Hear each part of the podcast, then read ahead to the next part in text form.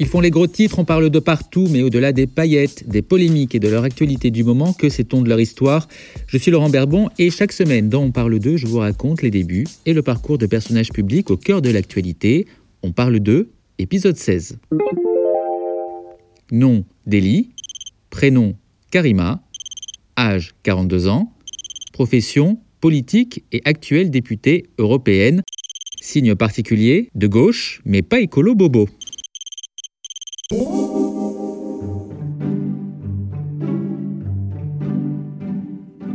Si vous n'êtes pas trop branché politique ou si vous n'avez pas trop suivi les infos ces derniers jours, ce nom ne vous dit peut-être pas grand-chose. Karima Deli est une députée européenne écologiste depuis 11 ans.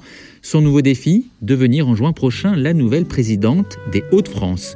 Pour cela, il lui faudra battre un poids lourd, le très médiatique président sortant, Xavier Bertrand. Il lui faudra aussi neutraliser Sébastien Chenu, le candidat du Rassemblement national, dans une région où le parti d'extrême droite fait ses meilleurs scores. Si on parle beaucoup de Karima Deli dernièrement, c'est qu'elle vient d'accomplir un petit miracle ressusciter la gauche plurielle, au niveau régional du moins. L'histoire retiendra donc que Karima Deli a réussi à convaincre les Verts, les communistes, les socialistes et les insoumis de s'unir dès le premier tour autour de sa candidature. Une union verte, rose, rouge que jusqu'à présent personne d'autre n'a réussi à réaliser dans aucune autre région. Ironie de l'histoire, il y a six ans, Karima Deli avait refusé toute alliance avec les socialistes, un éparpillement de la gauche qui lui vaudra de n'avoir aucun élu dans l'hémicycle régional, un traumatisme que la gauche et Karima Deli ne veulent pas revivre, elle dont le parcours a pourtant été placé très tôt sous le signe du collectif.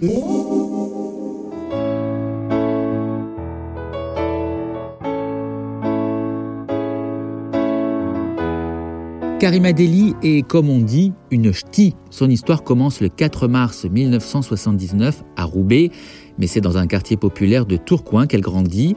Son père est ouvrier dans le textile, sa mère femme au foyer. La jeune Karima est, tenez-vous bien, la numéro 9 d'une famille de 13 enfants. Au quotidien Le Monde, elle racontera Je n'ai jamais manqué de rien, mais comme toute famille nombreuse, on faisait attention à tout l'eau, l'électricité, le chauffage, l'alimentation. Il y a aussi les vêtements que les frères et sœurs se refilent, une famille où l'on pratique donc déjà, sans le savoir, l'économie circulaire et la solidarité. Les parents, d'origine algérienne, ne savent ni lire ni écrire. Pour les devoirs, ce sont donc les plus grands qui aident les plus petits. De cette enfance, Karima Deli dira On n'avait pas beaucoup à la maison, mais on était heureux. Ce manque d'argent, elle ne le vit pas mal, sauf quand il l'empêche de partir avec ses camarades d'école en classe de neige ou en classe verte, ce qu'elle vit alors comme une injustice. Extrait d'une interview donnée au podcast Dans l'oreille de Charles en décembre dernier. J'ai eu la chance d'être élevée à l'école de ce que moi j'appelle l'écologie euh, populaire. Cette fameuse sobriété qui montre qu'on peut être heureux avec euh, pas grand-chose. Après avoir obtenu le bac, série ES, Karima Deli n'a qu'une idée en tête, rentrer vite dans la vie active pour aider ses parents. Elle fait donc un BTS d'action commerciale. C'est là qu'un prof lui suggère de poursuivre par une école de commerce. Tenté, Karima Deli retire un dossier d'inscription pour passer le concours d'entrée, mais pour cela il lui faut débourser 100 euros. Réponse de son père, si je te donne 100 euros, je dois donner 100 euros aux autres. Autrement dit, l'école de commerce, c'est niette. Karima Deli s'inscrit alors en fac de droit. C'est là qu'elle découvre et se passionne pour les sciences politiques. Sur le conseil de ses professeurs, elle intègre donc l'Institut d'études politiques de Lille. Dans un portrait paru dans Le Monde en 2009, l'un de ses profs dira à son propos Elle n'avait pas un niveau extraordinaire ni des facilités extrêmes, c'est un miracle social ou sociologique un authentique produit de la méritocratie républicaine. L'étudiante se lance ensuite dans une thèse son sujet, la place des femmes en politique, ce qui l'amène à faire la connaissance d'une sénatrice du Nord, une certaine Marie-Christine Blandin. Une rencontre décisive.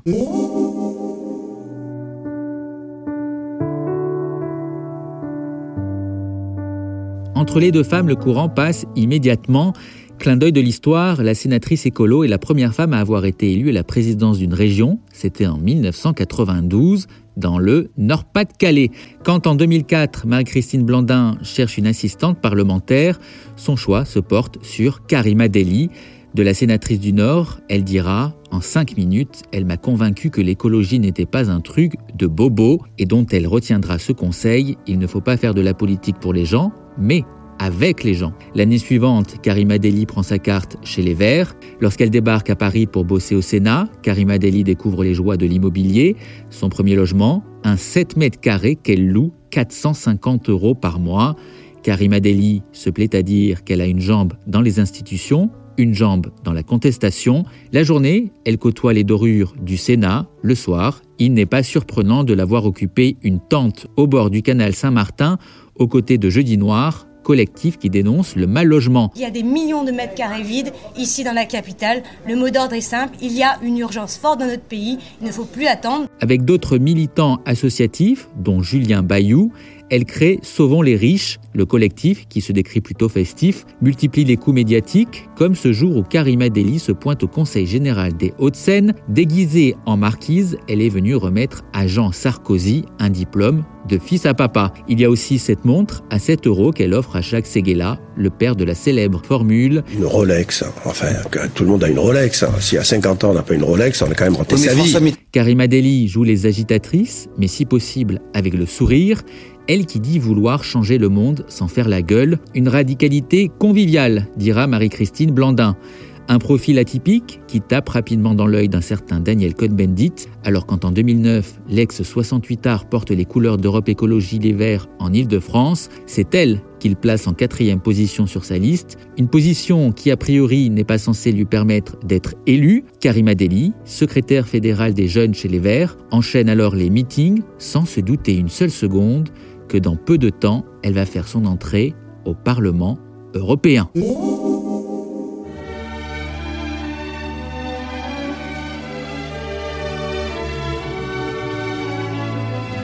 Nous sommes le 7 juin 2009, il est 20h, à l'annonce des premiers résultats. Énorme surprise, une vague verte déferle sur toute la France.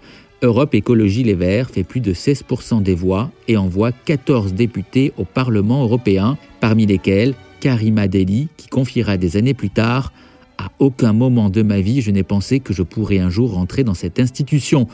À 30 ans, elle devient l'une des plus jeunes députées européennes, mais refuse d'être une nouvelle icône de la diversité, même si elle va rapidement comprendre qu'il n'est pas facile de se faire une place à Strasbourg. En témoigne sa première rencontre avec le Polonais Jerzy Buzek, alors président du Parlement. Dans une interview accordée à elle, elle se souvient, après avoir serré la main de tous les députés, il s'est adressé à moi.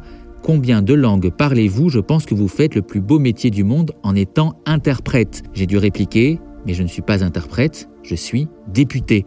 La réduction de la pollution automobile peut être le plus important combat qu'elle a mené au Parlement européen, où elle rempile en 2014. Deux ans plus tard, éclate l'affaire du Dieselgate. Karima Deli se bat alors pour obtenir la mise en place d'une commission d'enquête sur les émissions polluantes des véhicules. Elle en sera nommée vice-présidente, avant de prendre la tête un an plus tard de la commission des transports, une première pour une femme. À ce poste, un dossier lui tient particulièrement à cœur, la relance des trains de nuit, un dossier qui avance bien puisqu'en décembre dernier, un accord de coopération a été signé entre les compagnies nationales allemandes, autrichiennes, françaises et suisses. En revanche, son idée d'instaurer un revenu maximal pour les plus riches a eu moins de succès, un revenu maximal qu'elle fixait à 44 000 euros par mois, une proposition qu'elle présentera avec le sourire dans un reportage de France Info. On n'est pas Lénine, ça permet de garder le chauffeur.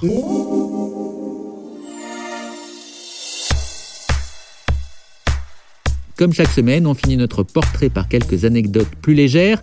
Pas une mince affaire s'agissant de Karima Deli, qui n'est pas du genre à s'épancher sur sa vie privée. Sachez d'abord qu'elle adore lire, parmi ses préférences en la matière, La Pléiade, François Sagan et les livres politiques. Côté film, elle aime beaucoup David Lynch et François Truffaut. Et pour ce qui est de la musique, elle avoue adorer Céline Dion. Quant à savoir avec qui elle partage sa vie, autant vous prévenir, vous aurez plus de chances de trouver du gaz de schiste dans votre jardin que d'avoir la réponse. Le magazine Psychologie lui a posé la question il y a 7 ans. Karima Deli s'est contentée de répondre. Vous n'avez qu'à dire célibataire, mais amoureuse de la vie. Merci d'avoir écouté ce podcast. Vous pouvez laisser un commentaire et des étoiles sur la plateforme Apple Podcast si vous ne l'avez pas encore fait. Je vous dis à très bientôt.